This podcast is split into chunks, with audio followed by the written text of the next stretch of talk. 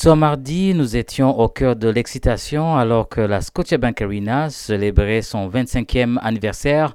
L'atmosphère était électrique alors que des centaines de fans des Maple Leafs et des Raptors se sont rassemblés pour participer à cet événement spécial. C'est à la Scotiabank Arena où l'histoire du sport et du divertissement de Toronto a été écrite. Mais ce mardi, ce n'était pas seulement un anniversaire pour l'Arena, c'était aussi une célébration des moments inoubliables que cette enceinte a abrité au fil des ans. Pour mieux comprendre l'importance de cet événement, les fans ainsi que les membres de la presse ont eu l'opportunité de parler avec deux légendes du sport torontois qui ont marqué l'histoire de, ces lieux.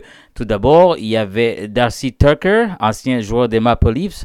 Selon lui, c'était vraiment un moment spécial pour euh, être de retour ici à la Scotiabank Arena où il a passé tant de moments inoubliables sur la glace. Il se rappelle encore de la frisson de chaque match, la ferveur des fans 25 ans, ça passe vite, mais les souvenirs qu'il a resteront à jamais gravés dans sa mémoire.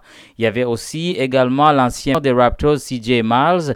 Pour lui aussi, c'était incroyable de revenir à la Scotiabank Arena et de voir à quel point cet endroit a évolué depuis ses jours avec les Raptors.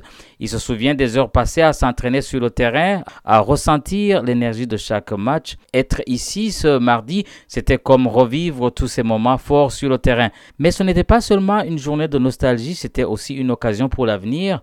Les dirigeants de MLSI ont récemment annoncé un projet de rénovation de 350 millions de pour la Scotiabank Arena visant à améliorer encore l'expérience des fans.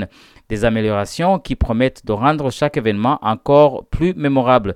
Alors que la fête battait son plein, nous avons vu des fans heureux de patiner sur la glace où leurs héros ont joué et d'autres se sont préparés à découvrir les secrets de l'entraînement des Raptors. C'était Patrick Bizindavi à la Scotiabank Arena pour Choc FM.